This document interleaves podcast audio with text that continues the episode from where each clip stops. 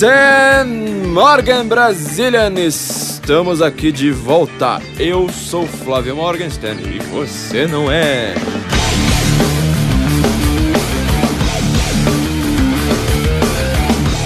Queremos agradecer muito aos nossos ouvintes nesses últimos tempos. Nós estamos, nós atingimos, não estamos atingindo, nós atingimos a marca de meio milhão de ouvintes ao vivo, só no SoundCloud. Meio milhão só ao vivo. Ou seja, gente que não tá baixando. Obviamente, vocês podem baixar, fiquem tranquilos, por favor. Mas é só pra marcar, a, a, a, só pra deixar essa marca maravilhosa aqui de gente que ouve, vamos dizer, de uma forma mais é, direta, mas ao vivo. É, estamos com meio milhão de ouvintes e vocês estão fazendo todo esse podcast valer a pena.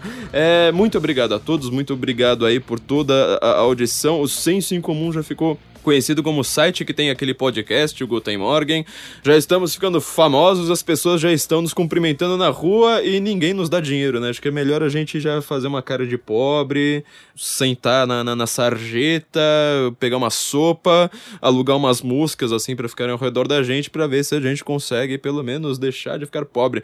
Então, o único pedido que eu faço para vocês agora, na verdade eu sempre faço vários pedidos, né? Mas um dos pedidos que eu faço para vocês, não se esqueçam de assinar o feed do Guten Morgan. Isso aí é uma coisa que vai fazer muito mais propaganda pra gente do que qualquer propaganda que a gente poderia comprar se a gente tivesse dinheiro para contratar o Washington Oliveto. É, pra isso a gente vai precisar mendigar muito mais.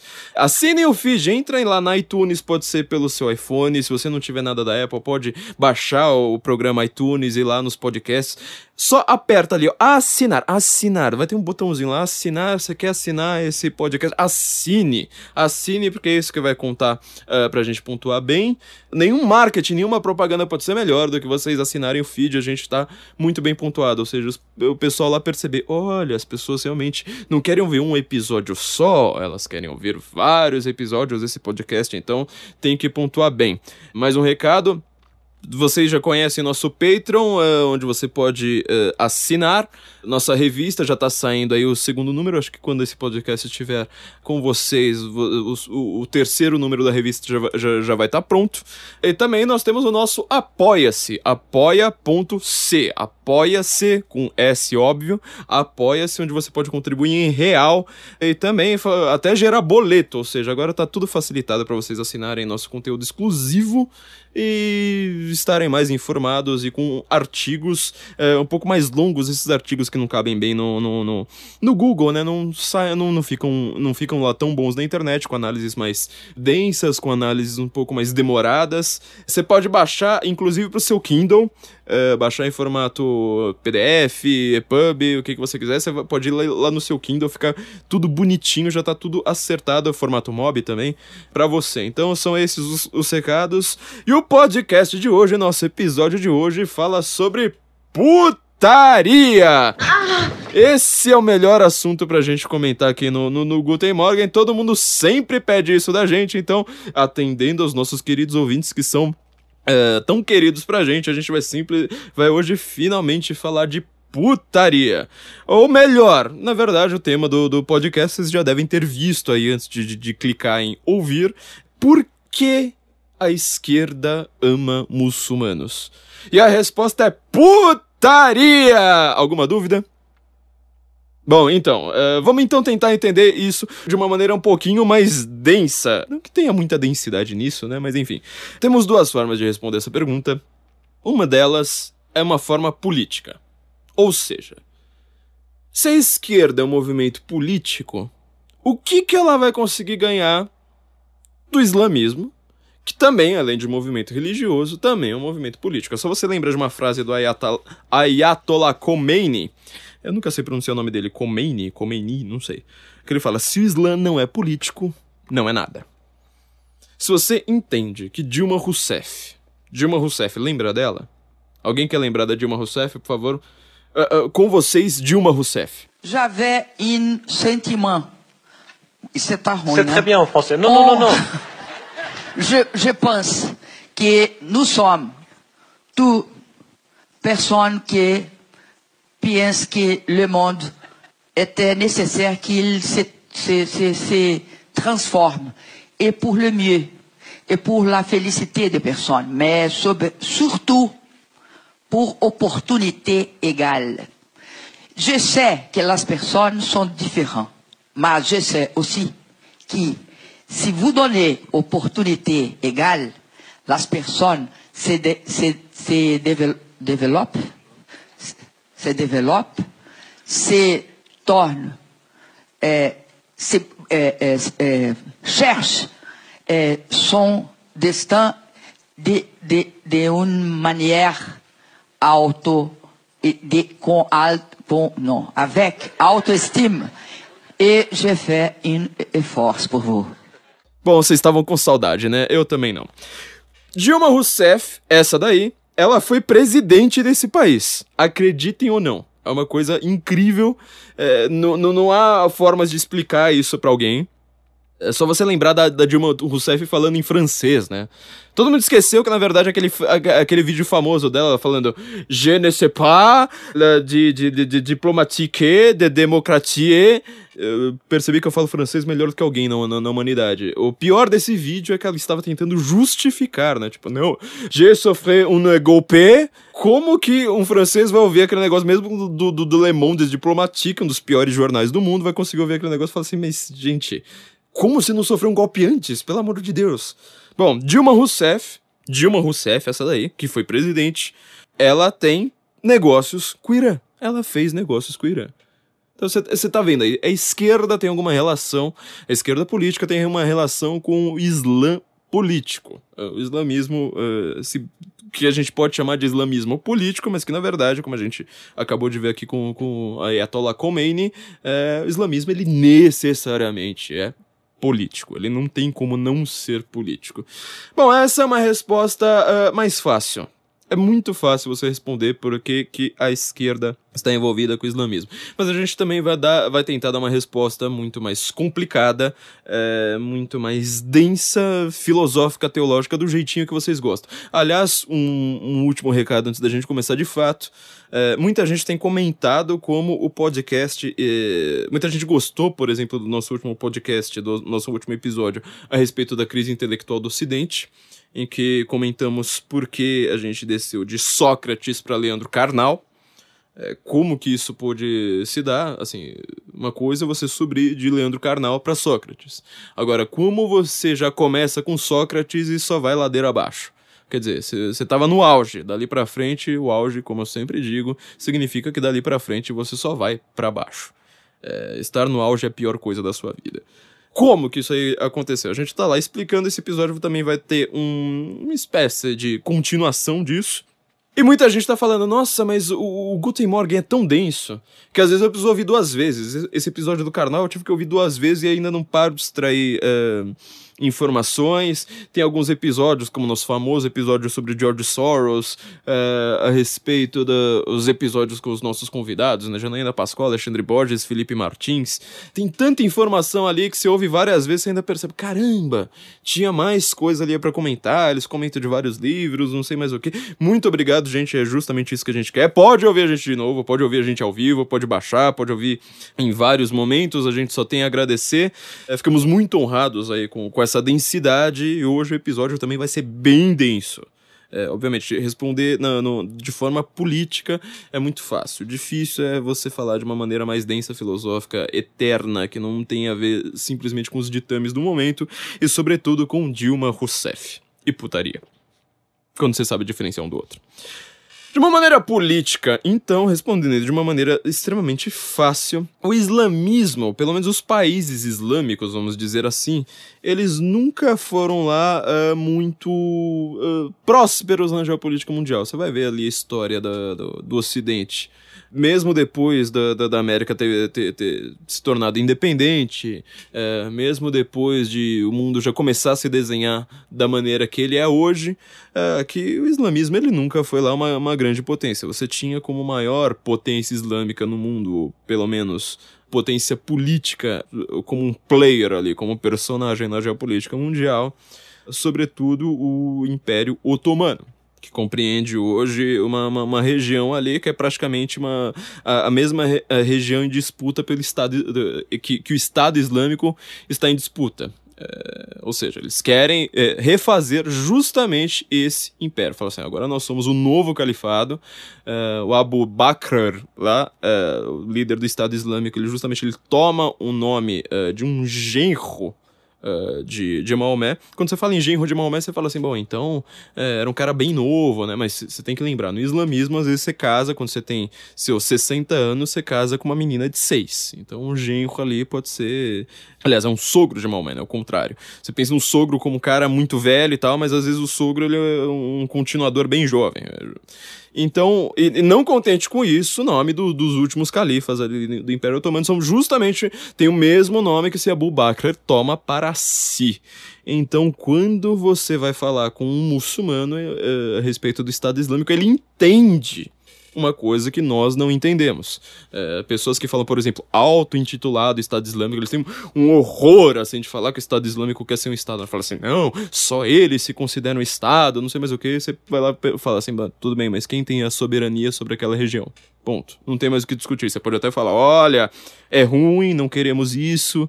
Os caras, não contente terem leis atrozes, eles ainda financiam terrorismo pelo mundo, etc, etc. Então a gente vai ter que chamar os caras de auto-intitulado Estado Islâmico. Nunca vamos chamar os caras de Estado Islâmico de, em si. O único problema é que eu sempre coloco, eu falo assim: bom, então por que, que você quer que a Palestina seja um Estado? Tem duas facções terroristas ali querendo disputar o poder. Então, por que chamar ela de Estado independente de Israel? É, falar em solução de dois estados achando que isso vai causar a paz. Ou seja, o que vale para o Estado Islâmico não vale para a Palestina. Não estou dando indireta para ninguém aqui. Ouviu, senhor Felipe? Quando a gente vai, então, entender o, o, o, Islã político, a gente vai ter que lembrar aqui de alguns episódios ali para trás, onde nós falamos da soberania da nação, das soberanias. Ou seja, Estado-nação ele está sendo colocado em xeque a partir da metade do século XX a resposta que uh, grandes governos, grandes corporações, grandes players, grandes filantropos, como são colocados, né? David Rockefeller morreu esses dias, eu só vi só vi unicamente a única forma em que esse, como esse cara é chamado pela imprensa brasileira como um grande filantropo. Morreu um anjo. Ele está com as suas asas brancas subindo para o céu neste momento.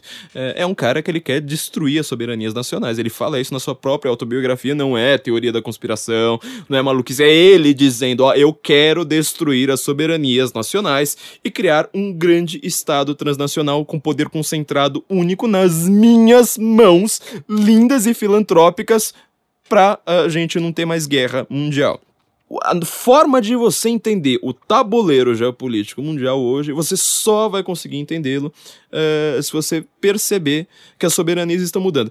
Naquele episódio, o que, que nós falamos que era o grande, o, grande problema? Qual que é o grande uh, inimigo dessa tentativa de você destruir soberanias nacionais e criar um grande estado leviatânico gigantesco uh, com uma soberania nova sobre tudo aquilo? Fora todos os problemas internos dessa própria tese as contradições, a impossibilidade factual, etc, etc. Nós definimos ali dois grandes inimigos. O primeiro, obviamente, é a soberania americana.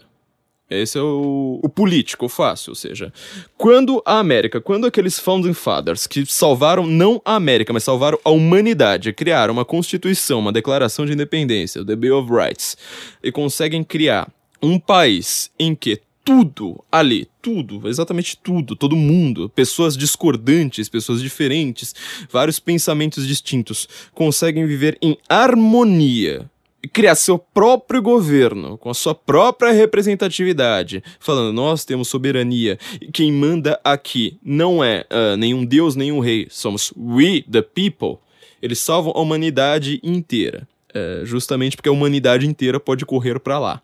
A América é uma ideia, a América não depende de etnia, a América não depende nem de você. É, está naquela terra há muito tempo, ela é uma ideia criada por esses founder fathers. Então, essa, esse é o problema político, ou seja, você prefere viver num grande estado leviatânico, em que você não vai votar em nada, e que vão ser as comissões de direitos humanos, a comissão de segurança, o secretariado de sei lá mais o que, a OMS, a Unicef, não sei mais quem, a Rede Globo, tudo um bando de gente que você nunca votou, que você nunca viu na vida, é, vai mandar em você, você prefere falar que, ó, we the people, a gente manda, A gente escolhe quem que a gente quiser até quando a mídia não quer.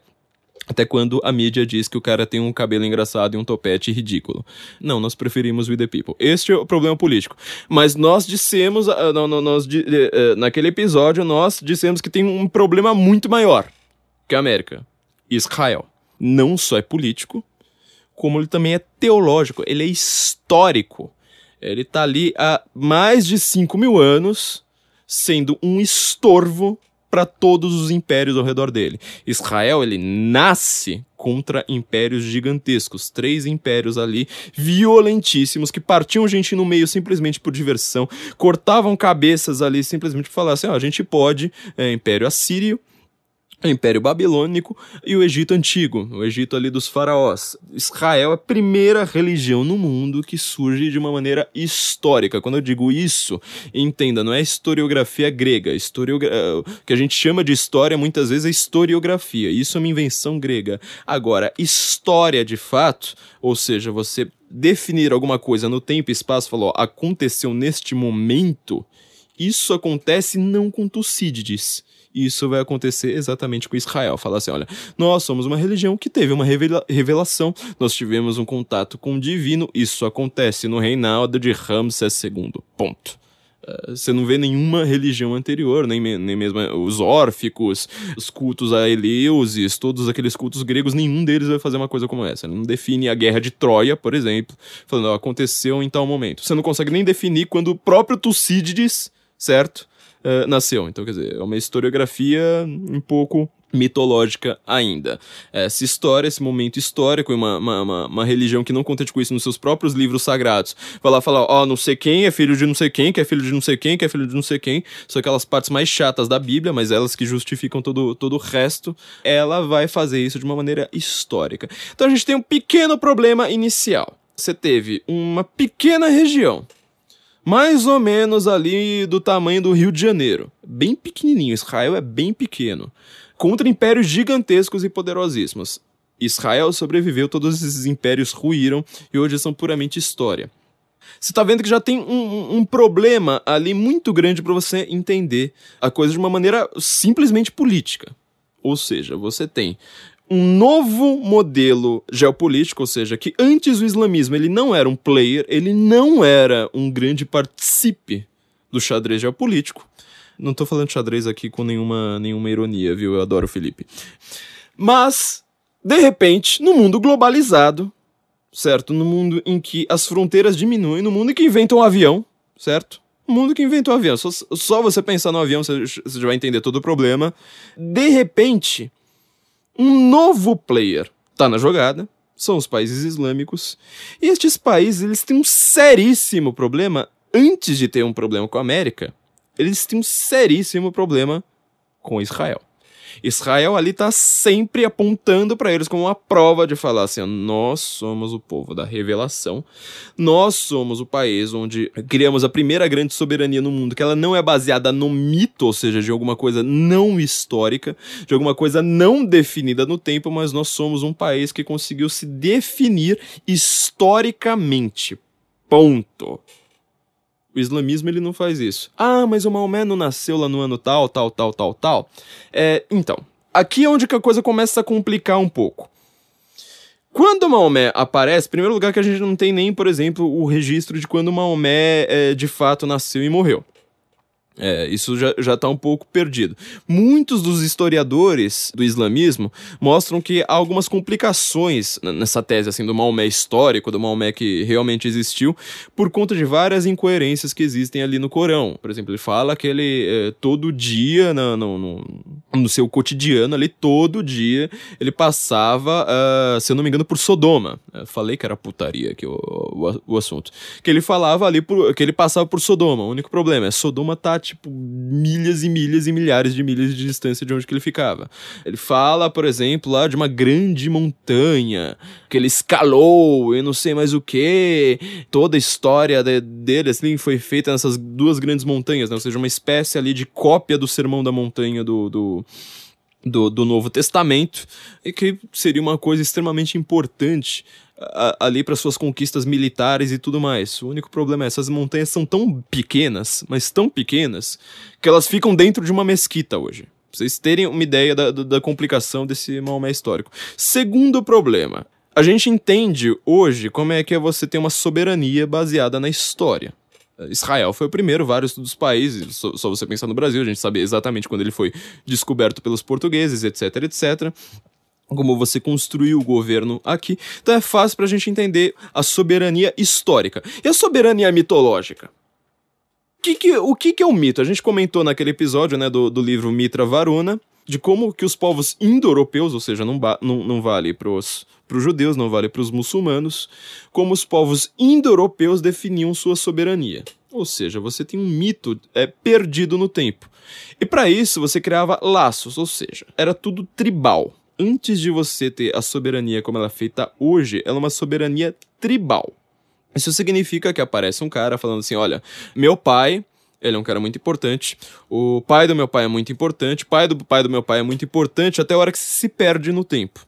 Os gregos fazem isso, os vikings fazem isso, os celtas fazem isso, todo aquele povo ali, ó. ó como que, que, Roma foi feita, por exemplo? Roma, ela foi fundada, lembra, por dois gêmeos, Rômulo e Rêmulo. Eu falei que, esse, que, que eu ia fazer um podcast sobre literatura, né? Esse aqui vai ser político-literário, só pra gente começar a introduzir a ideia de que vocês precisam ler mais literatura e menos notícias da Folha de São Paulo. Rômulo e Remo, certo? Dois gêmeos que foram criados por uma loba. Uma loba. Mas quem são os pais de Rômulo e Remo? Repara que Roma ela é fundada por dois órfãos. Que é justamente para você perder qualquer ligação ali de tribalística. Por isso que ela vai virar um império. A Roma, ela cria justamente esse mito, justamente para falar assim, olha, tá distendido no tempo lá para trás. O que importa é que existe um certo Rômulo e Remo, a gente não sabe quando, mas você não consegue definir ali, igual nos números das, das genealogias eh, judaicas ali, quando, que, em que momento histórico exato eh, em que esses gêmeos eh, fundaram o raio da cidade. Vocês já leram a Eneida do Virgílio? A época mais importante da humanidade. Agora eu tô falando de outro Felipe aqui, que o Felipe, que é meu produtor, que tá aqui fazendo uma cara tipo, putz, eu não li, né? Desculpa. shame on you. Shame on you. Virgílio, ele é tão importante, tão importante. De onde você lembra de Virgílio hoje? Geralmente não é de ler a Eneida. Você lembra do Virgílio, porque ele que vai lá apresenta o inferno pro Dante. Entendeu? Agora você lembrou, né? Lembrou isso, muito bem.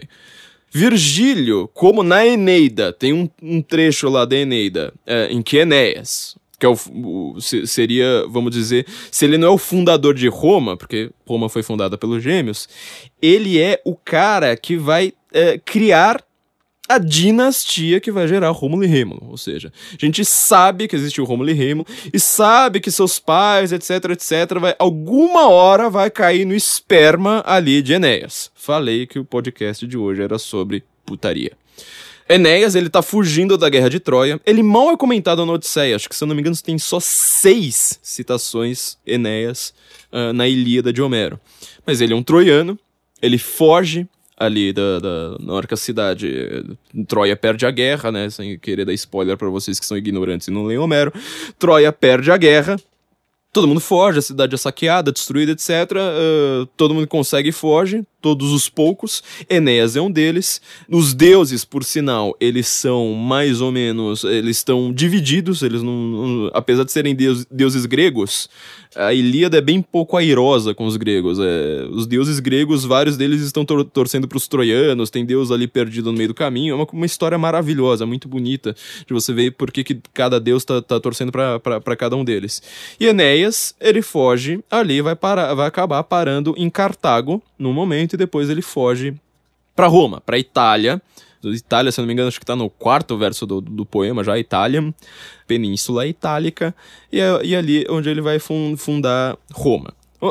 Marca bem isso aqui, que isso aqui é muito mais importante do que vocês estão achando para a política de hoje em dia. E para a gente entender por que a esquerda ama muçulmano. Olha só. Na Itália, Certo, a Itália geográfica, ou seja, não é o país ainda Itália. Né? Então, Itália como país, ela foi, foi fundada praticamente no final do século XIX. O Brasil é mais antigo do que a Itália. Olha que, olha que coisa curiosa. Você tem ali, então, uma dinastia que você consegue falar assim, olha, Rômulo e Remo descendem ali, tem toda a descendência de Enéas, que é um herói grego. Um herói troiano, aliás. Você não sabe quando a Guerra de Troia aconteceu, você não sabe é, se Enéas, é, to, todo ali a linhagem até Rômulo e Remo, sabe? Depois de Rômulo e Remo também você não sabe de nada, é, mas você simplesmente fala assim, olha, nós temos aqui uma garantia de que nós somos descendentes de Enéas, um troiano. E olha só, a Troia fica onde? Turquia. Onde que eu falei que o Império Otomano era? Turquia. Olha só, né? Tudo ali tá se refazendo, uma coisa quase que meio circular. Enéas é filho de Vênus, deusa do amor. Filha de Vênus com, esqueci o nome do pai dele, Alquis, Alcibíade, alguma coisa assim. Ele tem, o pai dele tem um nome bem complicado, certo? Olha só, o cara tem o divino e o humano. Rômulo e Remo são dois órfãos perdidos, certo? Que tem uma certa dinastia ali, tanto divina quanto humana. Toda essa sociedade que faz uma soberania uh, baseada em mito, ela sempre vai falar assim: olha, nós somos descendentes dos deuses. Lá para trás, em algum momento, você vai ver que meu tataravô, do meu tataravô, do meu tataravô, ele era um deus. Então você sempre tem esse, essa forma mágica de você criar a sua soberania. Ou seja, nós mandamos porque a nossa tribo descende de tal Deus. Ah, nossa tribo de, de, descende de tal Deus. Nossa tribo descende de tal Deus. Você entendeu por que quase todas essas, essas grandes sociedades, antes de Israel, elas eram politeístas? Você sempre fala assim, ó, oh, mas nós somos aqui os caras da guerra, então nós descendemos do deus da guerra. Ah, nós aqui somos uh, do deus do, do, do, da agricultura, então uh, no, lá para trás você vai ver um deus da, da, agricultura. E assim por diante. É isso você vai ver na Índia, você vai ver, uh, como eu disse, né, em todo o mundo indo-europeu. Na Pérsia, onde hoje é o Irã, e assim por diante.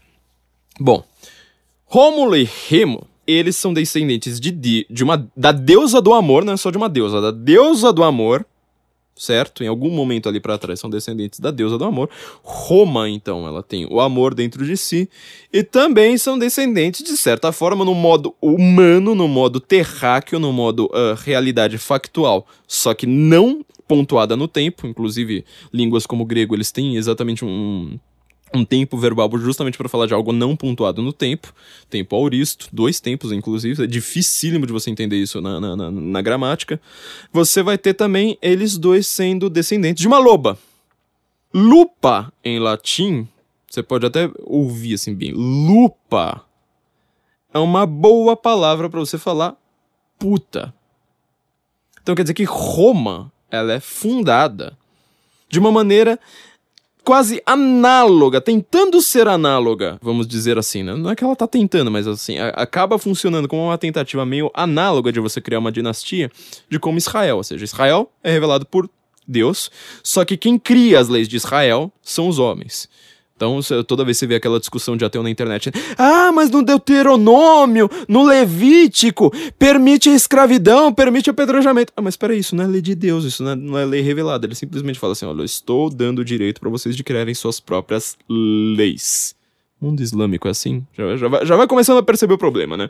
Em compensação, em Roma, você tem a descendência tanto divina da deusa do amor quanto de uma puta Olha que coisa curiosa, porque isso é uma boa metáfora, né? Lupa, puta, você começa a entender o problema. Então, não só a gente consegue perceber, então, que Roma ela é fundada por dois filhos da puta, isso não é brincadeira, é, é a coisa mais séria do mundo. Você não consegue entender Eneida sem, sem, sem, sem, entender isso. Tá logo ali no comecinho da Eneida, ele tá falando, ó, o cara que ele vai fundar a Itália. Por que que nós somos o que somos? Nós somos o que somos por causa de Rômulo, Remo, Enéas, toda a, a aventura ali que ele, que ele sofre na, na, na, na Eneida, e, e, por causa de Vênus. Então, assim, Roma, ela tem tanto o amor mais alto, elevado, divino, transcendente que não está nesse mundo, quanto a forma mais baixa de você ter um, um sexo desmoralizado, puramente uh, carnal. Você consegue. Carnal, né? Falei uma palavra meio complicada, mas tudo bem.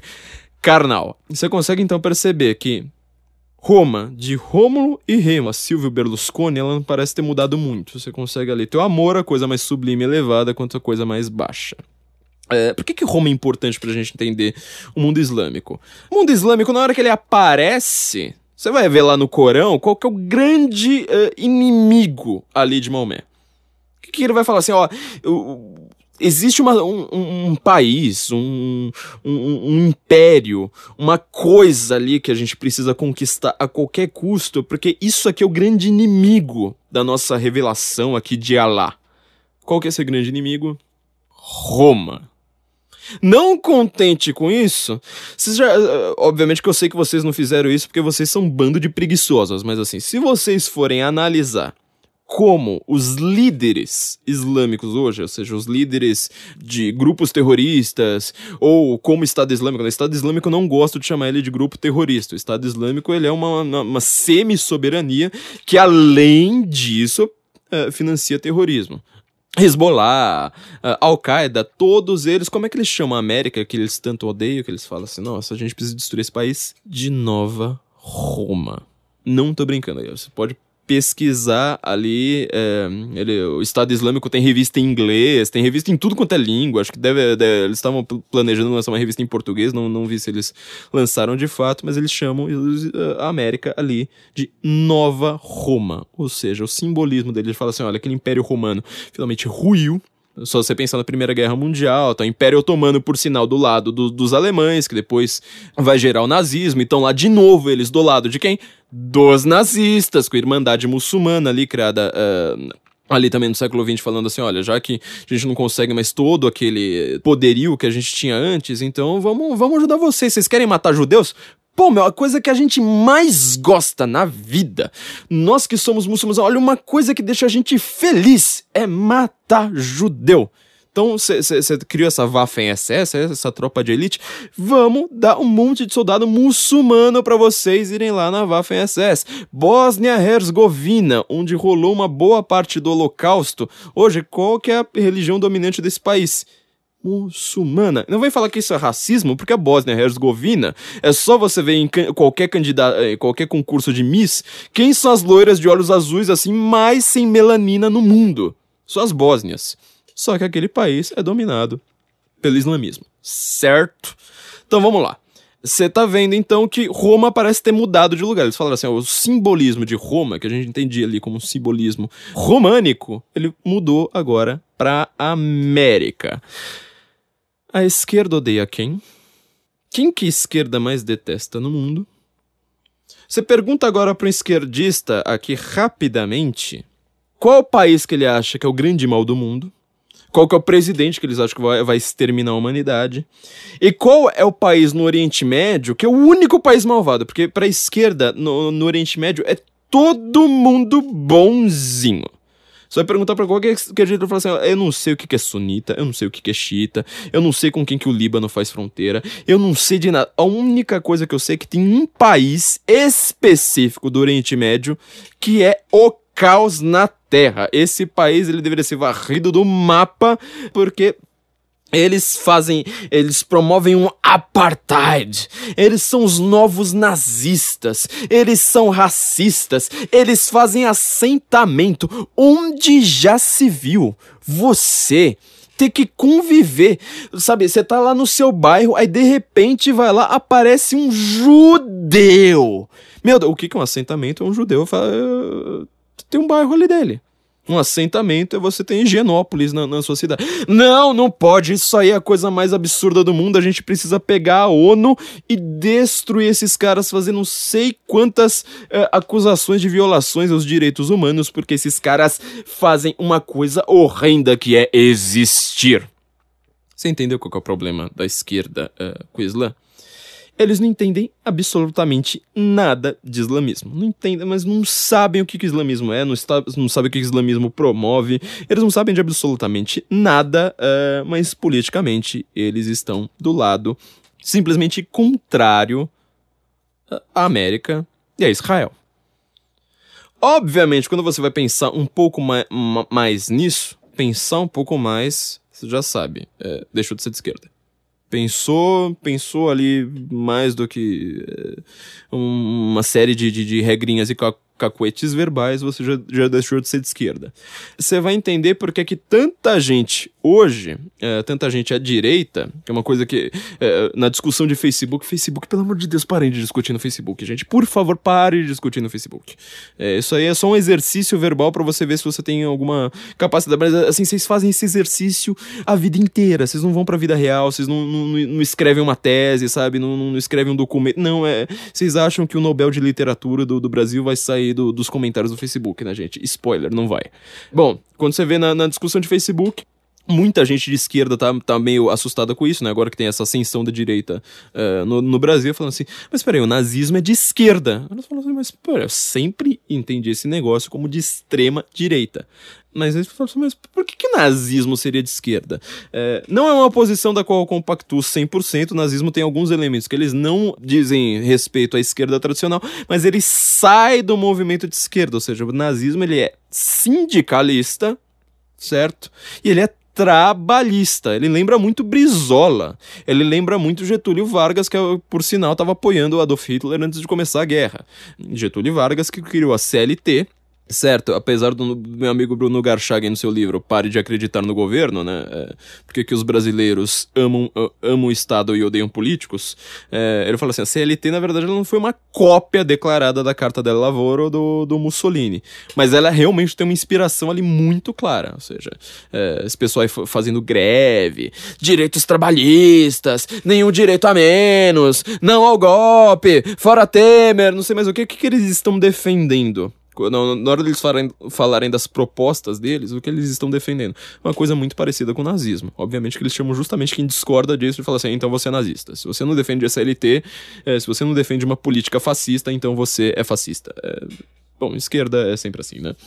Enfim, você teve ali, então, no começo do, do, do século XX, uh, sobretudo depois da Primeira Guerra, pensa no entreguerras você teve uma destruição de vários impérios. Inclusive, você tem que lembrar que boa parte da Europa, até aquele momento, ela era imperial. Se a Europa hoje se destruiu tudo aquilo ali para construir repúblicas ou democracias, foi tudo com o esfacelamento dos grandes impérios, impérios austro-húngaro, não sei mais o que, ali na Primeira Guerra, certo? É onde começa a ter uma ascensão factual da esquerda, ou seja, uma esquerda que ela não é mais puramente uma ideia abstrata, um intelecto ou uma internacional comunista ela é já uh, um país, por sinal o maior país do mundo, com o seu expansionismo típico. Ele foi um partícipe na Primeira Guerra Mundial e está ali participando. E de que lado que a esquerda vai ficar? De que lado, de que lado, de que lado? Num primeiro momento ainda não, dos islâmicos, né? A gente comentou em agora são vários episódios para trás também, né, quando a gente estava falando ali do Putin, do, do risco de uma terceira guerra mundial caso Hillary Clinton fosse eleita. A gente comentou quem foi que treinou Uh, os muçulmanos para virarem terroristas. Ou seja, jihad eles sempre tiveram. Só que a guerra que eles faziam era uma guerra aberta. E por isso você não teve tantos enfrentamentos da Europa, vamos dizer, mais distante dos países islâmicos, até o século XIX ou até metade do século XX com muçulmanos. É acabar a Segunda Guerra Mundial com o, o que resta dessa tentativa imperial, dessa tentativa de soberanias gigantes, simplesmente esfacelar tudo, falar assim, olha, agora tá um por si e agora tem avião no mundo, você vai ver um grande treinamento russo, a gente falou isso no livro Desinformação, dos livros que a gente mais cita e recomenda no, no, no, no Senso em Comum, do Mihai Pasepa, que ele era uh, um dos chefes da inteligência romena no comunismo, hoje um dissidente, inclusive fala da Dilma Rousseff no livro dele, é, eles treinavam os islâmicos para falar assim: bom, vocês querem fazer jihad? Vocês não precisam agora invadir a Espanha e depois serem expulsos, invadir a França e depois chegar o Charlie Martel lá e dar um cacete em vocês. Vocês não precisam mais é, chegar ali aos portões de Viena e ver que aquela cidade tá ali gritando: nós somos cristãos vocês são muçulmanos, vocês caiam fora daqui. Ou o melhor caso de todos, que esse é, é, é para mim é pelo menos o mais divertido. Vocês não precisam ser turcos certo? Turcos. Chega lá num cristão ortodoxo chamado Vlad Tepes e fala assim: ô, ô cidadão, a gente tá querendo islamizar aqui geral. Certo, a gente vai islamizar tudo. Vamos islamizar os Balcãs. Lembra do que eu falei da Bósnia-Herzegovina? Eles conseguiram depois. Vamos islamizar aqui toda a Romênia. Vamos islamizar tudo ali. E na hora que você chega lá, na, na, na cara do Vlad Tepes com as suas tropas, o que é que você encontra? Mais de um quilômetro de postes com islâmicos empal empalados. Empalado, você sabe o que, que é, né? Um, um, um poste, praticamente, né? uma viga gigantesca de madeira que entra pelo ânus e sai pela boca. Então você imagina como é que era para os turcos tentando islamizar a Europa naquele momento e dar de cara com um cidadão desse que inclusive vai fazer, vai criar a lenda do Drácula, né? Drácula ele é baseado no Vlad Tepes, muita, muita até o Drácula de Bram Stoker, tanto o filme quanto o livro, apesar de serem bem diferentes, é, eles são baseados nessa, nessa ideia de que o Vlad Tepes ele era um vampiro até, né? Você vê como é que isso assustava os cristãos. Só que, além de assustar os cristãos, assustava ainda mais os muçulmanos, que era quem tava ali do lado de fora falando, nossa, mas é isso, é isso que vai acontecer com a gente se a gente tentar islamizar geral aqui, né? É meio complicado. Depois de tudo isso, certo? Eu tô dando muitas voltas, mas é para vocês ficarem mais inteligentes e vocês ouvirem bastante o podcast depois falando. Eu não entendi aquela parte, volta. E aí vocês ouvem de novo, e vocês ouvem de novo, e vocês ouvem de novo. Né? É genial isso aí. Quando uh, termina a Segunda Guerra, certo? Quem vai começar a falar assim, olha, quem pode ser uma força anticapitalista no mundo são justamente esses caras que eles tentaram invadir a Europa de todas as formas e não conseguiram. Agora a gente vai ensinar eles a fazer um outro tipo de jihad. Você não precisa mais bater ali nos portões de Viena, você não precisa mais bater ali na casa do Vlad Tepes, você não precisa mais ser expulso da Espanha, da, de Portugal, da, da França, ou de onde mais você tentou invadir. Você vai simplesmente falar assim, olha, sequestra um avião sequestra um avião. Ali tem outra coisa que a esquerda também adora, né? Bandido. Se a esquerda gosta de alguma coisa, é bandido, sequestrador de avião. Ele vai falar, é tudo culpa do social. É tudo culpa da falta de oportunidades do capitalismo. Teve até uma assessora do Obama, agora esqueci o nome dela, esqueci até o cargo dela, mas era alguém importante na administração Obama, que ela soltou uma frase maravilhosa. Falou assim: qual que, é, qual, qual que era a política do Obama e da Hillary, né, como secretário de Estado dele, contra o Estado Islâmico? É, e ela falou assim: não, a gente precisa é, descobrir por que, em vez de fazer uma guerra, em vez de enfrentar o Estado Islâmico, a gente precisa descobrir por que essas pessoas estão fazendo isso. É, talvez seja falta de jobs. Você fala, de, de, de jobs? De, eles estão sem emprego? É, filha, não é por nada, não. Eles estão mais empregados do que você. Estão muito bem empregados, estão ganhando rios de dinheiro, e o emprego deles é cortar a cabeça. É, sinto muito. É assim que a lei lá funciona aquele lugar. Lei, por isso que eu não falo auto-intitulado Estado Islâmico, ele é uma tentativa de Estado, sim. Uh, e por sinal reconhecido por vários uh, países ali por perto, inclusive logo logo vai ser reconhecido pela Turquia do nosso querido Erdogan. Enfim, você começa a perceber que politicamente você conseguiu entender algumas, alguns aspectos da Guerra Fria que não se tornavam claros.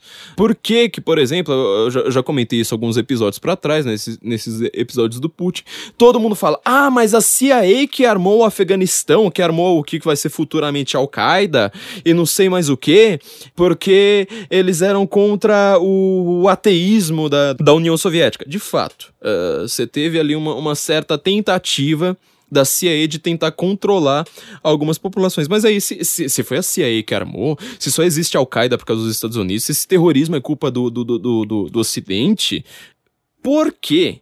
Por quê? Por quê? Por quê? Por quê? Toda arma da, da, da Al-Qaeda é uma arma russa. Por que, que eles só usam AK-47? Algumas pessoas reclamaram de mim falando que o, que o AK-47 ele é uma arma de, vamos dizer, como, como, se fosse um software livre. Muita gente pode fabricar, inclusive até a própria América fabrica AK-47. Eu vou deixar isso para um próximo episódio, mas é, mantenha essa informação também na sua cabeça. Eles tem sim armas russas. Uh, quase todas as armas deles são russas. Uh, quando eles têm armas americanas, que é uma raridade, é muito, muito, muito, muito raro, é quando eles uh, roubam de, de, de, da América em combate, certo? É, acho que isso aqui é razoavelmente suficiente para você entender por que, que, a esquerda ama muçulmano, sendo que os dois são tão opostos, né? Quer dizer, a esquerda é tipo, sexo livre, nós somos ateus, tirem os rosários dos meus ovários, vamos fazer parada gay, vamos criticar transfobia, vamos não sei mais o que, é, e por sinal, refugees welcome. O que, que os refugiados querem é justamente, tipo, matar todo mundo que, que escape a isso. Então, quer dizer, a esquerda ela é baseada em, uma, em, em, alguns calculetes muito fáceis, ou seja, existe explorador, existe explorado. Simples, acabou, Ok, então, então você defenda o, o explorado. É, o único problema é, como eu disse, você tentar entender quem é o opressor, quem é o oprimido, é muito mais difícil do que parece. Um único motoboy em uma única avenida, ele consegue passar de opressor a oprimido mais ou menos umas 30 vezes. Certo? Isso só na ida. Então você não. Você tentar fazer essa dicotomia fácil, falar assim: olha, a América ela é opressor, logo o refugiado islâmico é oprimido, não funciona. Você vai ver que o mundo real ele é muito mais complicado do que isso. Tem gente pobre que mata gente rica, tem gente. Enfim, gra, graus de sorte, de ações, isso aí é uma coisa extremamente variegada no mundo. Uh, você não consegue tentar explicar tudo desse jeito. O marxismo ele não funciona, não funciona na economia. Meus meus amigos liberais e, sobretudo, os libertários, eles é, vão escrever milhões de vezes, tipo, ah, eu vou refutar Marx, ah, eu vou refutar Marx, ah, eu vou refutar Marx. Bom, qualquer marxista sabe que Marx não serve para nada na economia. Em compensação, na hora do discurso, na hora da cultura, na hora de você ter uma interpretação para o mundo, você vai ver que eles continuam sendo 100% marxistas. Não importa o quanto você refute, do tipo, ah, é, situação na Síria, não, são todos oprimidos, aquilo, aquilo ali, eles estão fugindo, na verdade, de uma guerra, coitadinhos. Então a gente precisa aceitar um, um top América, em top Europa de muçulmano que você vai ver que tudo vai ser lindo porque a gente precisa de um mundo de fronteiras abertas. Realmente, você vai para Londres ali, depois de 10 anos do, do, do, com, com, isso acontecendo, você vai ver que não aconteceu nada com a cidade. Realmente, assim, mesmo que você contenha todos os atos de terrorismo, ah, não, a cidade tá, tá, tá, tá idêntica, né? Não teve nenhum problema. Uhum, sei. Bom, este é o lado político, então. Só que esse lado político você vai ver que ele é negativo. Ou seja, a esquerda ela nem sabe o que, que o Islã defende, ela não sabe o que o muçulmano pensa, não sabe o que o muçulmano pensa a respeito dela própria, mas ela está lá defendendo por uma negatividade. Ou seja, temos um inimigo comum, uh, o inimigo do meu inimigo é meu amigo, e a gente está aqui lutando uh, de braços abertos, falando se esses caras querem destruir a América, se esses caras querem enfiar dois aviões nas torres gêmeas, então são esses caras que eu preciso defender porque eles são lindos lindos com suas barbas. Vamos agora para um lado um pouquinho mais complicado. Uh, a gente tem pouco tempo, mas me mesmo assim vamos, vamos dar uma introdução a isso. Uh, logo, logo a gente vai lá, vai, vai, vai aprofundar essa questão. Você está vendo que o islamismo ao contrário da nossa visão uh, judaico-cristã, eu não estou falando que você precisa ser judeu ou cristão, mesmo porque uh, até esses dois termos juntos eles são, são meio estranhos. Né? Isso é, uma, uma, é uma, um esquematismo verbal histórico que a gente coloca uh, numa, numa, realidade que ela não tem nada de judaico-cristã. Ela é hora judaica, hora cristã. Mas nossa visão, mesmo que você seja o ateu mais chato da internet, lendo Richard Dawkins o dia inteiro, a sua visão é judaico-cristã. Ponto a sua visão não é uma visão islâmica, ou seja, você não acredita que as tribos que existiam ali na Arábia, elas descendem de um deus. Que a sua noção de soberania, ela não depende de laços tribais. O islamismo ele pegou uma Arábia completamente politeísta e manteve isso aí. O laço tribal lá permanece certo? Por que, que eles têm algumas, algumas regras, algumas leis penais que elas, você pode reparar que elas não são urbanas, elas são de deserto, ou seja, por que apedrejar mulher? Você pode causar mais dor a uma mulher, infligir assim uma, uma, uma, pena muito mais dolorosa com outros meios. Mas no deserto, o único jeito que você tem para você conseguir fazer isso é enterrando apedrejando. Eles querem fazer isso até hoje mesmo em grandes cidades, é mesmo em Teherã certo? Que Teherã, como eu já disse aqui várias vezes, é uma cidade indo-europeia, né? Eles são persas, falam farsi, não falam árabe, inclusive eles têm uma grande admiração por Adolf Hitler. Pensa agora no, no, no que eu acabei de falar ali do, do, dos muçulmanos com, com, com o nazismo. Eles têm uma grande admiração por Adolf Hitler, falando: nós também somos uma raça pura. Nós somos xiitas, não nos misture com essa gentalha árabe que é sunita. É a diferença entre xiita e, e, e, sunita, como a gente sempre também repete aqui, não é uma diferença teológica racional, é uma diferença tribal, uma diferença de poderio.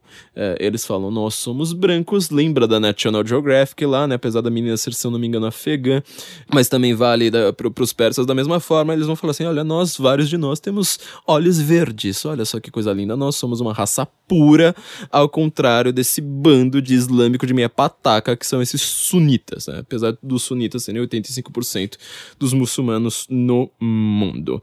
Tá, então vamos ver a, a, análise teológica. A análise teológica que vai lá para esse tribalismo lá para trás.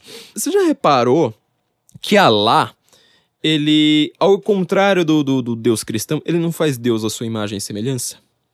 Não, né? Porque você não leu o Corão. Tudo bem, mas tudo bem. Vamos lá. Alá não faz isso. Não só não faz isso, como ele não permite ser visto.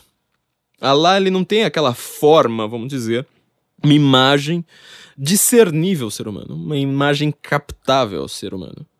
Como é que o anjo Gabriel se apresenta para Maria no Novo Testamento? Vai lá, se apresenta e fala assim: Maria, não tenha medo. Maria olha para ele e fala assim: Como isso é possível? Já quando o anjo Gabriel aparece para Maomé para fazer a sua revelação, Maomé está em transe está completamente. Ele sai da sua racionalidade, certo? Fica completamente amalucado, sai em transe. Porque Alá não fala na linguagem do homem. Alá, ele não é discernível, ele não tem uma imagem humana normal. Então, quando Maomé, quando o anjo Gabriel faz uma, a revelação de Alá para Maomé, Maomé está completamente em transe. Dá a impressão que é simplesmente uma, uma, um detalhe narrativo, né? Isso aí faz toda a diferença no mundo. No mundo. Para começar, a esquerda, ela tenta entender a religião de uma maneira racional. Ela tenta entender soberanias, ela tenta entender questões complicadas da humanidade de uma maneira racional ou de uma maneira esquemática. Você vai falar assim, bom, se é esquemática, ela é racional. Só que é esquemática, é um reducionismo. Reducionismo é uma forma fraca de você entender, tipo, opressor oprimido. Né? Obviamente. Né? Só você pegar um pobre, enfiar, mandar ele enfiar ah, uma arma na cabeça de um rico e falar assim: quem que é o opressor e oprimido da cena? Muito complicado, né? É, quando você tem essa forma fraca de entendimento da realidade, você está simplesmente falando assim: olha, nós estamos aqui, igualzinho os, os islâmicos, nós estamos destruindo uma cultura que a gente detesta uma civilização judaico-cristã, é, as culturas locais. Estamos destruindo tudo isso com um inimigo comum. Só que quem é que entra com, com uma explicação forte, mais forte do que seu esquematismo, para dar um sentido para sua vida? Sentido pessoal até mesmo. Você pode ser o comunista que você quiser, alguma hora você vai ter que querer ter um sentido individual. Fala assim: olha, a minha vida depende de tal coisa. Você está vendo qual que é o problema. Segundo lugar, é, esquerdista adora maconha, adora entrar em transe também, né? O esquerdista, ele não entende algumas questões extremamente fortes e importantes da humanidade em termos racionais. Ele entende em termos sentimentais do pior sentido da palavra possível. Ele entende como vontade.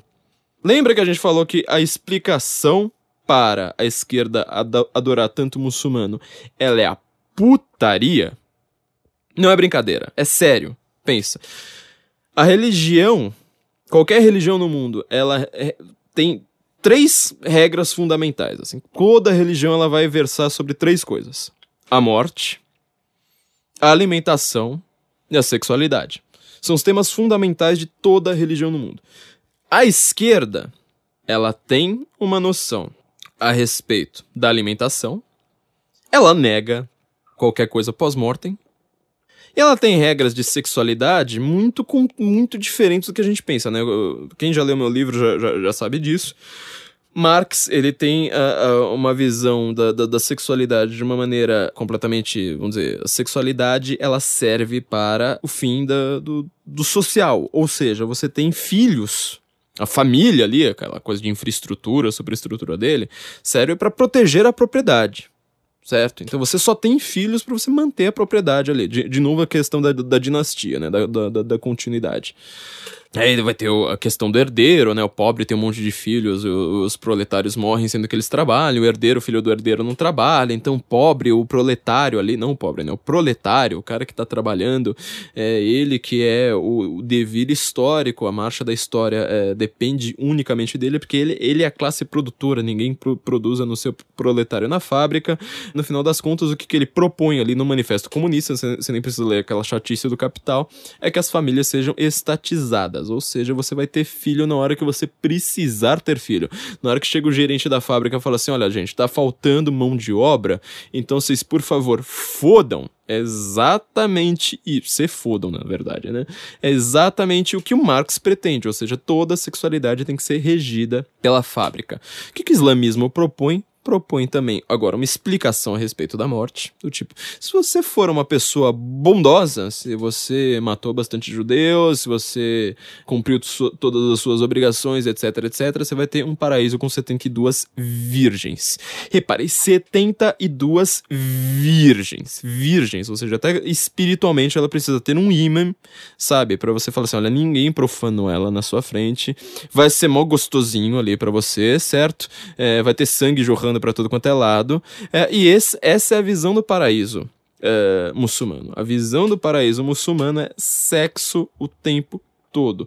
Recentemente, alguns clérigos. Uh, se não me engano, na Arábia Saudita, estavam descrevendo o paraíso muçulmano, né, não é brincadeira, eles estavam descrevendo o paraíso muçulmano para um grupo de terroristas, falando, ó, oh, lá, não contente com isso, é, o ímen é refeito a cada relação e você tem uma ereção eterna. Não tô brincando, isso aí acontece, você pode procurar uh, nos, uh, no Memory, que é o centro de estudos uh, do, do, do, Oriente Médio. Né? Eles pegam todas as notícias do Oriente Médio e traduzem, né? M-E-M-R-I.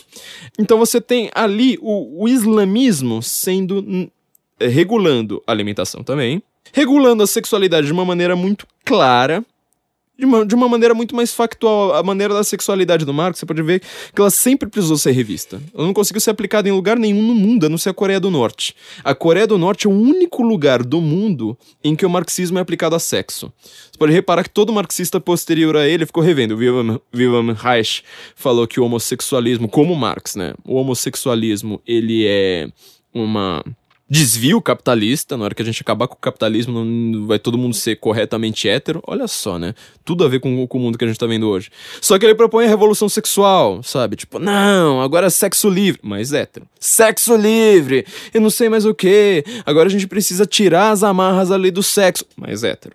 Aí aparece hoje o movimento feminista, por exemplo, que é um movimento completamente marxista, ou seja, o que, que o feminismo defende, no, no como geral? Ele defende é, prostituição? Você não sabe. Cada hora uma, uma feminista é radicalmente uma coisa ou radicalmente outra. Ela nunca vai ser é, moderadamente uma coisa ou outra.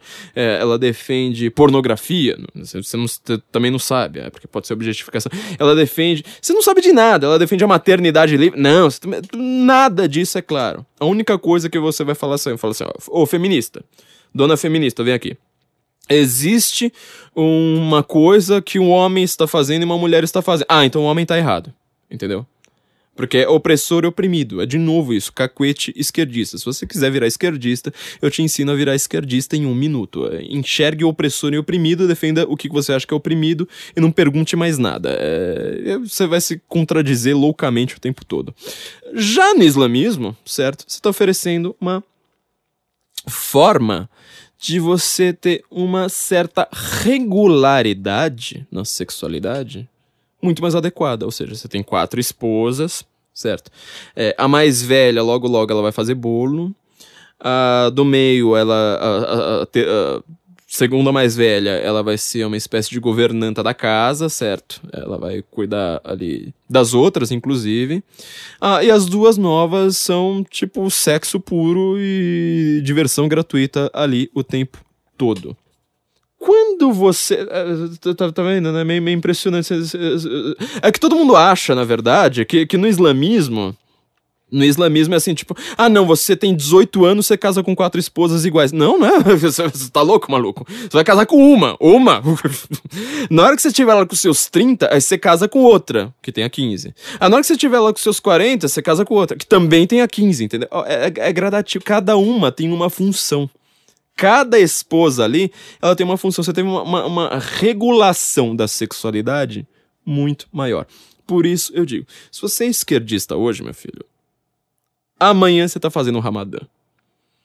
A esquerda, com a crise em que ela se meteu em 2016, que a esquerda tomou uma naba em qualquer lugar do mundo que você pense, qualquer lugar do mundo, a esquerda tomou uma naba, o destino da esquerda é ser islâmica. Ah, mas e a Venezuela que acabou de virar uma ditadura? Bom, lembra quem que é o vice da Venezuela? Muçulmano. É, tudo que eu tenho a dizer. Então você tem agora uma questão ali de uma, uma questão social teológica. Eu não vou entrar na questão teológica porque a gente já está estourando o tempo, certo? A gente vai deixar isso para um próximo episódio só para a gente entender como é que o muçulmano pensa, como é que a sociedade muçulmana é construída. Só que você viu que a esquerda ela não consegue criar como uh, os americanos criaram, como os founding americanos criaram, um sistema em que todo mundo ali que tenha discordância interna conseguiu viver pacificamente. Na esquerda, sempre que você tem uma mínima discordância, ah, precisa de um paredão, ah, precisa fuzilar, precisa é, mandar pro gulag, não sei mais o que. Só a América conseguiu falar assim, olha, até se você é comunista, até se você é o Noam Chomsky ou Michael Moore, você consegue viver aqui numa boa, e você ainda vai ganhar. Você vai, você vai lucrar com essas ideias de bosta que você tenha. É, nenhum, a esquerda nunca conseguiu fazer isso. Quem consegue fazer isso com força, certo? É o islamismo. Justamente porque Lembra lá da, da anunciação de, de, do, do anjo Gabriel, tanto a Maria como a visão do, do, dos muçulmanos? Aquele Deus não é mais racional. Aquele Deus não é mais logos, né? Lembra lá do, de, de como São João descreve Deus? Né? No princípio era o verbo. O que, que é verbo? É tradução para o latim de logos, ou seja, da parte racional que você consegue colocar em palavras. É, o Deus cristão, ele é logos. O Deus cristão, ele é um Deus com quem você consegue conversar. A criação de Deus, um mundo que você consegue ver, você consegue colocar em palavras. Você consegue falar assim: olha, isso aqui funciona de tal e tal e tal forma. Vamos desenvolver ciência a partir disso. Apesar de todo mundo achar que ciência ela é uma, um oposto a teologia, uma depende da outra. Você só consegue colocar isso em palavras porque alguém um dia foi lá e falou assim: olha, tá vendo? Este Deus é logos, filho. Esse Deus é racional. O mundo ele consegue ser colocado em equações. O mundo ele consegue ser descrito em palavras. Se faltarem palavras, quem deu poder para você uh, usar palavras? Foi o Deus cristão ali. Olha, ele tá no Gênesis, um capítulo, eh, no capítulo 2 de Gênesis, logo no comecinho. Se eu não me engano, versículos 17 e 18, ou talvez 19, não lembro agora de cabeça. Deus dá o poder para Adão e fala assim: olha, Adão, é, tem um monte de bicho aí, nomeie. Você que inventa as línguas, você que inventa os conceitos, você que vai é, recortar do, do do tecido da realidade, os conceitos com os quais você vai trabalhar. Você tem uma capacidade de apreensão da realidade única. No islamismo isso não acontece. No islamismo, Deus vai lá, fala assim: "Olha, eu acabei de criar o homem". O Alá aparece e fala assim: Eu crio o homem. Os anjos vão lá e falam assim: Mas por que, que você criou esse cara que só vai te deixar puto da vida? Aliás, você fica puto com qualquer coisa, mas por que, que você criou esse cara que só vai te deixar puto da vida, senhora lá? Aí o, o Alá fica lá todo, todo nervosinho, óbvio, pra variar. Vocês ah, são sabichões, né? Vocês acham que vocês manjam. Sura 2, tá? Essa história tá lá. Vocês acham que vocês são sabichões, né? Então, afasta os anjos, pega os animais, cria lá os animais, vira lá pros anjos e fala assim: Ô, seus anjos, qual, qual, quais são os nomes desses animais aqui? Os anjos falam: Senhora lá, o senhor que criou todas as coisas, o senhor que sabe tudo, sabe que nós não sabemos os nomes dos animais. Aí ele falou assim: Ah, é? Então vocês aprendam quem é que sabe das coisas aqui, é, não vem mexer o saco porque eu criei o homem, entendeu? Os anjos falaram: Ó, oh, tá bom, tá bom. Assim que Allah põe ordem na casa e mostra quem é que manda. Parece uma coisinha meio boba, né? Lembra lá a anunciação de Gabriel, essa, essa coisinha aqui do, do dos anjos, mas peraí. aí se a apreensão da realidade para o islâmico ela depende da língua árabe e do que Allah diz que é, ela não é mais um construto verbal livremente criado pelo homem. Você está reparando que você teve agora um regulador é, de noção de realidade, ou seja, a realidade ela precisa ser revelada, ela precisa ser única. A esquerda achou que a, re que a realidade foi revelada por Marx. Marx não deu certo, a gente precisa até agora, com muita urgência, um novo revelador. E um revelador que seja contrário a essa sociedade que a gente tanto odeia, que é a sociedade judaico-cristã certo? Porque nessa sociedade você sabe, né, que assim é tudo horrível. O que funciona mesmo é a Arábia Saudita. O que funciona mesmo é o Irã. O que funciona é, sei lá, o Estado Islâmico. E segundo lugar, se ali só a América e só Israel conseguiram criar um sistema, um sistema social, político, em que pessoas discordantes conseguem viver entre si, e a esquerda sempre precisou do Gulag, sempre precisou do Paredon, sempre precisou da polícia política, etc. É, e a gente tá vendo que isso aí não funciona mais. O que é que vai funcionar? Você não precisa mais agora necessariamente ficar tão preocupado com os métodos posteriores de calar seus inimigos, de você controlar a vontade deles. Você tem um Deus que ele é pura vontade ele não é logos, ele é pura vontade, potência pura. Ele simplesmente fala, eu quero o que eu quero, não fala eu sou o que eu sou. Ele fala assim, eu quero, você obedeça. Toda feminista mostrando os peitos contra Donald Trump hoje, ela vai ser uma usuária de burca amanhã. Você não nunca conseguiria colocar o islamismo no Ocidente, como eles tentaram várias vezes, sempre tomaram um couro, se você tem ali uh, uma sociedade que é realmente. Você pode ser ateu quanto você quiser, mas uma sociedade uh, judaico-cristã, sobretudo cristã. Ou seja, nós temos um Deus que é, é, é, Logos, nós temos aqui um regulador de vontade própria, nós temos um Deus que se sacrificou pelos nossos pecados. Isso é tudo para o muçulmano é, é, é, a maior blasfêmia de todas. E tudo para a esquerda é a maior blasfêmia de todas. Só que a esquerda nunca conseguiu chegar ao nível de regular, de re conseguir regular de fato a vontade. Ela consegue falar assim: olha, depois que esse cara se mostrou. É, religioso, depois que esse cara se mostrou capitalista, depois que esse cara mostrou que ele tem uma moral burguesa, a gente vai lá e mata. Agora, como que você faz ele não ter estes desejos judaico-cristãos. Lembra lá dos primeiros poemas do Marx, né? Ele estava ali criticando antes Deus do que o capitalismo. Você vai ter um Deus agora regulador de vontades. Um Deus que é pura vontade vai falar assim: olha, agora, se você nunca conseguiu ter um sentido para a sua existência particular, através puramente da sua visão esquerdista, de uma, de uma visão de Estado laico, de uma visão uh, puramente economicista do mundo, agora nós vamos te dar isso. A esquerda, então, ela acha que na hora que ela destrói todos os elementos de cristianismo da sociedade, a partir da Revolução Francesa, and so on, ela acha que vai vir um reino em que todo mundo vai ser ateu, em que vai vir a grande ciência do mundo, em que todo mundo vai ser inteligente, vai todo mundo virar um Shakespeare. Né? A promessa da esquerda era essa: todo mundo vai ser tão inteligente que vira um Shakespeare. Você nunca viu um mundo tão burro quanto ele é hoje. Na época da Idade Média, que era todo mundo, sabe, desdentado, sabe, só comia farelo, etc. Você teve São Tomás de Aquino, você teve Dante Alighieri. Meu, tenta fazer a, a, a Divina Comédia Dante Alighieri. Fala assim, olha, eu vou colocar todo mundo que já apareceu na humanidade, catalogando seus pecados ali, numa, numa, numa ordem completamente tomista é, certo? Tudo em versos ali, extremamente rebuscados, complicados. E ainda vou colocar o Virgílio, sabe? O Virgílio, lembra, lembra ali do Virgílio. O Virgílio para me guiar. E olha, e, e olha tem uns, uns, trechos bem, bem interessantes na Divina Comédia, né? Por exemplo, na hora que ele chega lá no Ante-Inferno, que é só para os não batizados, ou seja, o único pecado que os caras cometeram foram terem chegado à Terra antes da, do, do advento da revelação, eles ficam ali no, no que a gente chama, chamaria hoje de limbo.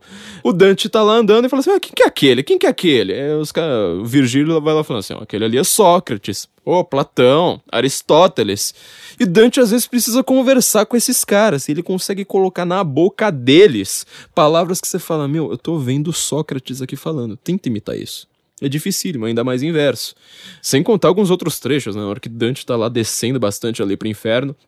Aí fala assim, mas mestre, ele só chama Virgílio de mestre. Assim, mas mestre, por que que tava naquele pecado, agora tá nesse? Aí Virgílio olha pro Dante, isso é o Dante escrevendo, Virgílio olha pro Dante e fala assim, ô oh, sua mula, você não leu Santo Tomás de Aquino, anta? É óbvio que é assim, assim, assado, e vai lá explicando São Tomás de Aquino daquele jeito. Olha que coisa sensacional. Isso na Idade Média. Hoje em dia você não, você, teve, você tem um reino de pura vontade. Você não tem mais um reino da, da, da inteligência. A gente acha que a gente tá ficando inteligente, é, a esquerda acha que tá ficando, oh, nossa, nós vivemos no melhor do, dos mundos agora, a gente não precisa mais de Dante Alighieri se a gente tem Lola Aronovich, a gente nunca vai precisar agora estudar, assim, sei lá, é, um, um paraíso perdido do John Milton, sendo que a gente tem um novo livro da Juju. A esquerda chegou nesse reino em que é pura vontade. E quem é que vai para a esquerda hoje? Quem tem um, um, um, grande logos, quem tem um grande, é, uma grande tese, quem tem uma, uma forma de você organizar a sociedade é, do, da maneira e pluribus unum, né, igual os americanos fazem, ou seja, de, de todos a gente consegue ter uma certa unidade ali de, de, de costumes, de, de maneiras em que nós não vamos nos agredir mutuamente o tempo todo, não, quem vai para a esquerda não é esse cara. Esse cara vai, esse cara já é um direitista nato. Quem vai para a esquerda são os sexualmente frustrados. Qual a única forma de que, que você conseguiu ver na humanidade em que você quer vontade, você só tem vontade, vontade, vontade pura, nenhum logos ali para re regular sua, sua sexualidade, e que você ainda consegue, de certa forma, se ajambrar ali e falar assim: olha, apesar de tudo, ainda vou conseguir uh, meu lugarzinho ao sol com o islamismo. Essa é só uma introdução, gente. A gente ainda vai falar muito mais sobre esse assunto no, nos próximos podcasts. Tem um livro famoso, né? United in Hate, do, David, David Horowitz, que ele é judeu, judeu assim só de, de etnia. É, já foi um dos líderes da, da New Left, hoje ele é o principal dissidente dela. Já foi advogado, inclusive, de terrorista de esquerda, e hoje é, tá lá denunciando os crimes de, de, de, toda essa galera, né? Inclusive, eu coloquei a música do, do Creator, United in Hate, é, acho que se eu não me engano, até no meu livro, é, justamente porque eles falam assim: qual que é a união da esquerda com, com o islamismo? É só o ódio ao Ocidente, a civilização, certo? É só isso que os une nesse momento e vontade pura. Tipo, nós temos vontade, vontade, vontade, vontade, vontade, vontade. Viu o discurso da esquerda hoje é só tipo, ah, vontade, vontade, vontade, vontade, vontade. A Glaze Hoffman lá prometendo uh, greve sexual é justamente uh, greve de sexo dela. É justamente falar assim: olha, já que vocês têm vontade, então a gente também, de vez em quando, a gente tem um poder sobre a sua vontade. E no final das contas, islamismo, os, os muçulmanos e a esquerda, tudo que eles conseguem ter hoje é vontade. Gente, nós voltamos na semana que vem. Agora a gente tá acertando o site. Tô voltando de férias de fato. De fato, com efeito agora. Eu estava na Paraíba na semana passada, por isso não tivemos podcast, mas nós vamos aprofundar este tema, é, comentar mais de alguns é, livros interessantes e vamos analisar de novo o que está acontecendo no mundo de uma maneira que seja com, com um novo mind frame aí, para vocês entenderem melhor, sem ser com aquele discurso tosco da mídia uh, que nunca acaba uh, explicando nada. Vai sempre ter lacunas, a gente está aqui para justamente falar assim: olha, então vamos pensar tudo de outra forma para a gente conseguir acertar sem lacunas, uh, estudando de fato. Muito obrigado a, todos de novo, muito obrigado aí pelo meio milhão de, de, de audições, vamos dizer, ao vivo. Não se esqueçam de assinar nosso feed, pode baixar lá o iTunes, onde quer que vocês estejam, o aplicativo podcast, não, não importa por onde vai lá, assina, fala feed tá aqui, assinado, e deixe um comentário também, faz tempo que vocês não deixam nenhum comentário ali na iTunes, em nenhum lugar, vão lá, deixem seus comentários, podem falar o que, que vocês quiserem, porque vocês têm vontade regulada também, né? Não se esqueçam de que nós temos nosso Patreon, nós temos o Apoia-se para você ter acesso ao nosso conteúdo exclusivo, apoia apoia.c barra senso em comum ou patreon.com barra senso em comum é como você pode contribuir para nós continuarmos com esse trabalho e vocês terem informações que vocês não vão ter na, na grande mídia, inclusive enquanto vocês agora estão dirigindo, malhando, tomando banho ou matriculando a molecada na natação, para vocês ficarem inteligentes nestes momentos também. Então, no, no, nos assinem, entrem lá no site da Panela Produtora, pané.lá, essa produtora tão maravilhosa que tanto me tolera, é o endereço mais legal do mundo, sem ponto com sem nada. E nos ouvimos então na semana que vem. Guten Morgen, Brasília. That's great, it starts with an earthquake, birds and snakes. Lenny Bruce is not afraid.